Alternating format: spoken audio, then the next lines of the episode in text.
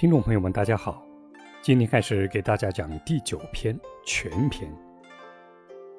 全篇讲的是如何判断情势，从而运用合适的语言技巧说服对方。权即权宜权变，意指度量权衡。所谓量权，就是指根据所称物体轻重而变换砝码。谋臣说客在游说的时候，必须审时度势，随机应变，不断改变说话技巧和方法。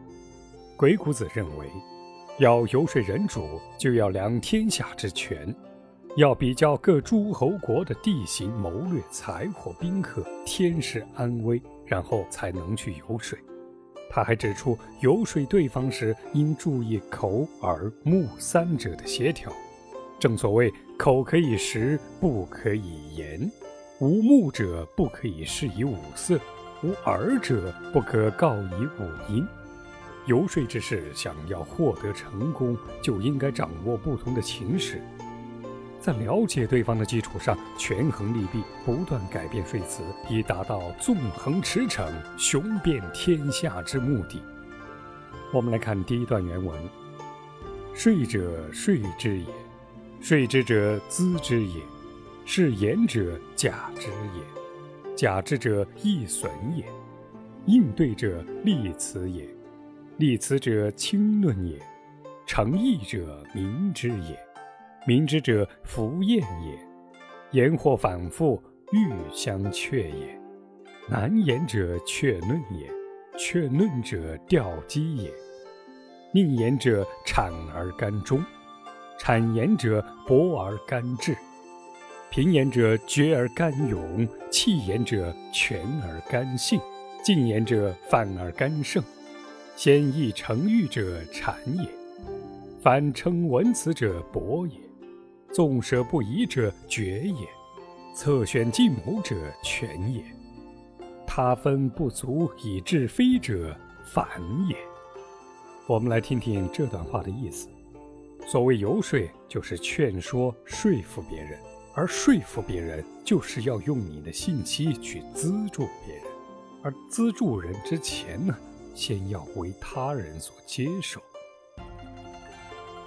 文是说辞、骗词，必须假借修饰和逻辑的手段来旁敲侧击、小喻对方，使对方领悟，而达到说服人的目的。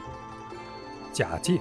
就是为了强化语言的感染力量，弱化避开对方的心理障碍，回答对方的疑问和劫难，必须让便利的词句脱口而出。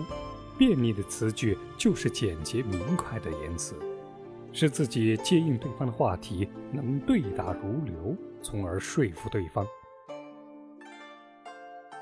伸说主张言辞是为了使对方明了我们的本意。要让对方明了我们的本意，必须用事例来验证。言辞或有反复使用的情况，都是为了让对方打消疑虑。劫难的言辞是为了驳倒对方的言论。想要驳倒对方，必须善于掌握反诘的时机。反驳的言论是为了诱使对方暴露深层隐藏的思想，这是睡变的一般常识。下面我们再来说说辞。设置禅令的说辞，要预先知道对方的难题，出谋划策解决这些难题，就是为了博取忠心耿耿的名声。设置阿谀逢迎的说辞，要博采事例来论证对方决策的可行性，因而博取智慧的美名。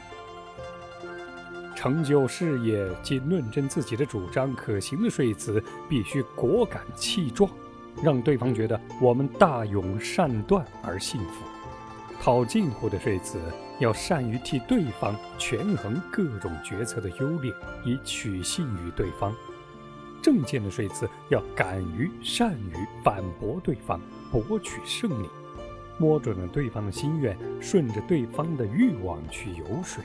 这就是阐令，博采事例来做充分论证，就是博证；筹划运用谋略的，就是权谋；进退果断，该说则说，该止则止，就是决断。